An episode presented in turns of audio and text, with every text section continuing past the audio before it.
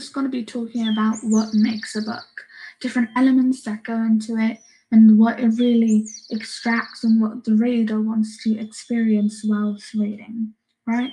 So, first, let's identify who invented the printing press and when. So, the first person that invented the printing press was Johannes Gutenberg in 1450. And let's also identify right away what the codex is. So the codex um, is like the ancestor of all books. It is a stack of pages bound along on the edge, right? Uh, that word codex is usually a term to identify ancient manuscripts and different types of books that were very ancient to humanity, right? So what I think is very interesting is how book covers um, evolved and how they were really not much at, at the beginning because there wasn't like a right way to do it. It was just like there. And it was like each of them was different. Each of the, the book covers were unique and stuff like that. So right now, um, we can see that in today's books, um, we have paperback, hardcover, and we can also um, change different editorials and have different covers in the books. Uh, we can also create our own dust jackets, and people people do this at home. They um they write their own book and then they print it and they put like a beautiful spine on it and they put a beautiful cover on it, but just for them, like the first edition. And I think that is very unique and very interesting. But it is also said that early books had flat spines, but they noticed that those were damaged pretty easily. So they also decided to go with round spines, which are just curved spines at the like edge. So yeah, they're kind of like curved. Um, but that does make that the book close. It did make that the book close. Um, and at like random times. So uh, and yeah, I experience that a bit with my books right now, but I'd rather not break a spine than have my book closed at a random time because you can just hold it. And I think that's really easy. And it wouldn't take a lot of energy to just hold the pages open. So yeah. Um, with the introduction of new machinery and materials, um, changes were starting to be seen in the 1820s. Mechanical bookbinding also began to change how a book was covered, whilst materials were also being swapped and to less expensive items from cloth to paper. And I see this now in the modern world as well, because we can see that there's cheaper book covers and more expensive book covers. Um, hardcovers are more expensive than paperbacks because paperbacks are just like a sheet of paper. And we can also notice that in some editions, um, the edges of the book, uh, the edges of the paper are kind of like rough cuts, and um, it adds this kind of like aesthetic to it. But I don't. It's not aesthetically pleasing to me. Um, it just annoys me a bit. So I prefer them to be like all the same height, or they could be curved a little bit, but you will just have to cut a little bit at a time. Like it's just it makes no difference. So, um, yeah, and it makes it look more neat, and it's really nice. So what I was talking about, how we can see that today these uh, less expensive items are also is also very common now because uh, you can buy like online different books and you can buy secondhand books, um, third-handed books and stuff like that. You, you don't have to support the author if you think it's a problematic author or you just don't like what they're doing. So you can just buy stuff online um, but sometimes you don't expect the cover to look like it was on the picture. Um, and when it doesn't look like it looks on the picture, you get a bit annoyed, but you say, ah, it's fine, it's just a book cover, I care what's inside of it, right? Don't judge a book by its cover. and so what I don't like about these book covers is that they're very um, the book it's really narrow. It it makes no sense because the covers also they don't have um 3D lettered um, printing style on the on the cover, so you can't feel like um, the 3D um, title. And I think that's um, a, a bit boring it could be more interesting because in others you can see like how it shines and the different texts, and I think that's really cool.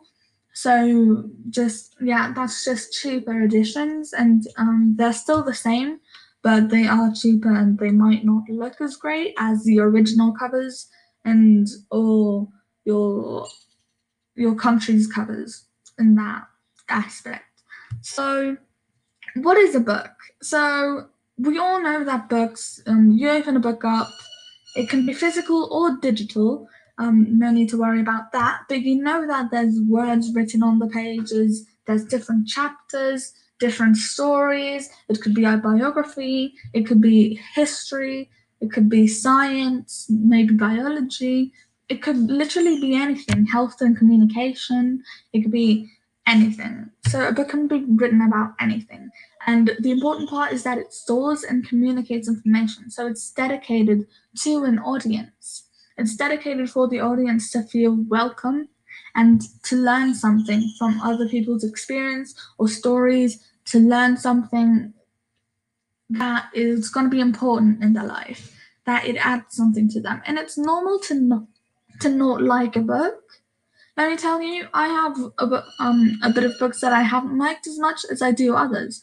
So it's completely normal to not like a book. And if you feel guilty for not liking a super hyped book on this other platform or this platform, don't worry about it. It's just a book. Read what you like and what you enjoy. Because if you read stuff for other people, it's not going to have the same effect on your life than you thought it would.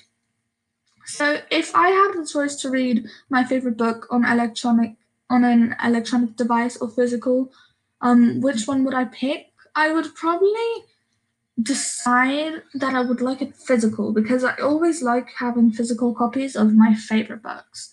But my favorite book, I did read it on digital at first, and I haven't gotten a copy yet. So I guess it's not bad, but I would really like to get a copy so I can like have it on my shelves and just show people that I have my favorite book on shelves, right? Because it is my favorite book. And I would have it because it's just it's a way that I express um how I like to read. You know, I like looking at them at, this, at different times of the day. I just go and look at my annotations. Um, I find a joke and I say, "Oh, I remember this," and I go back to the annotation and I laugh. And I think that is really cool, and it really changes me. So yeah. Um, will the physical book continue to live, or will e-reading be the future?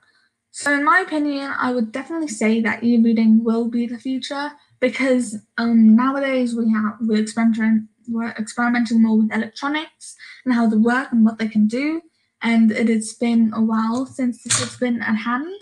So it's very common to read in like a Kindle or an iPad or even your phone if um it doesn't bother you. And yeah, I think it's pretty it's it's pretty ethical in my opinion because you're saving paper and stuff like that. So it really does changes and everything and it also has benefits because it has a digital text so you can change like the size you can change the opacity, you can change the brightness.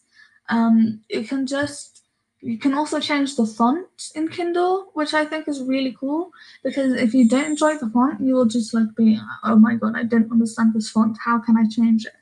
So yeah, and it also gives you like a chance to annotate digitally, and it can tell you how much, how fast you read.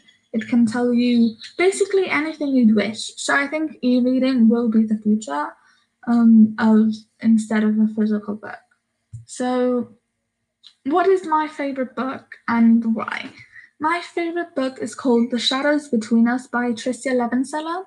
Um, I read it um, on Kindle and I loved it. It was it had me hooked since the first first line. It was just incredible. I've never I never got bored. Like not a single part I got bored. I was just there the whole moment. I related with the characters. It was dark, mysterious. I loved it. It's fantasy, royal, royalty, shadow kings. It's just amazing.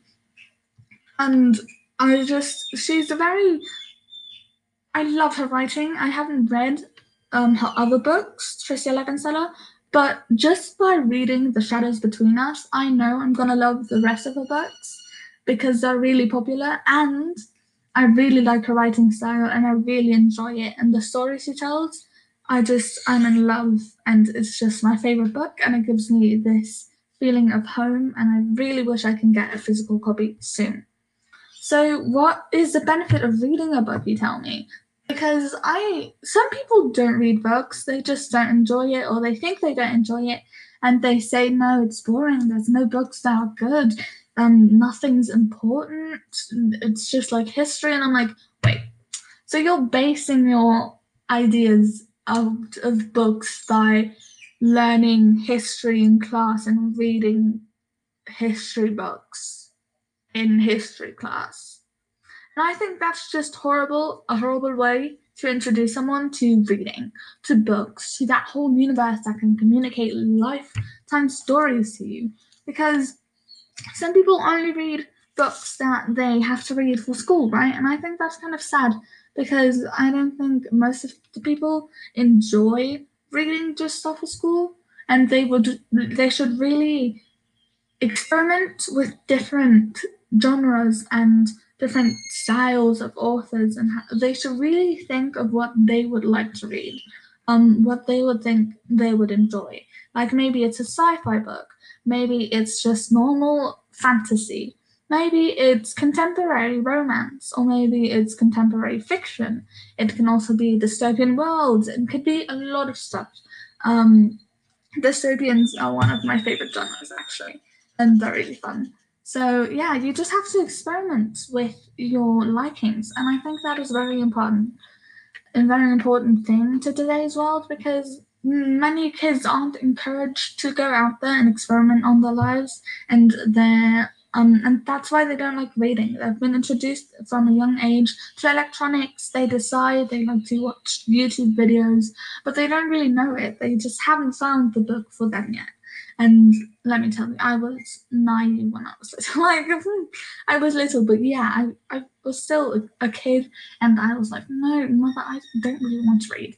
But then one day, I found a book, and I enjoyed it, and I kept reading, and that was just the start of my whole journey with books and different authors and different characters because characters tell stories um, from their point of view or other point of views, and it just gives you a closer relationship to the book.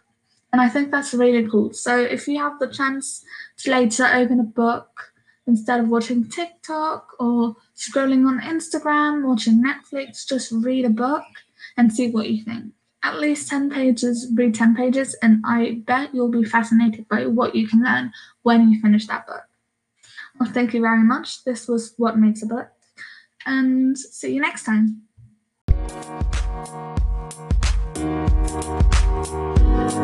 Bye.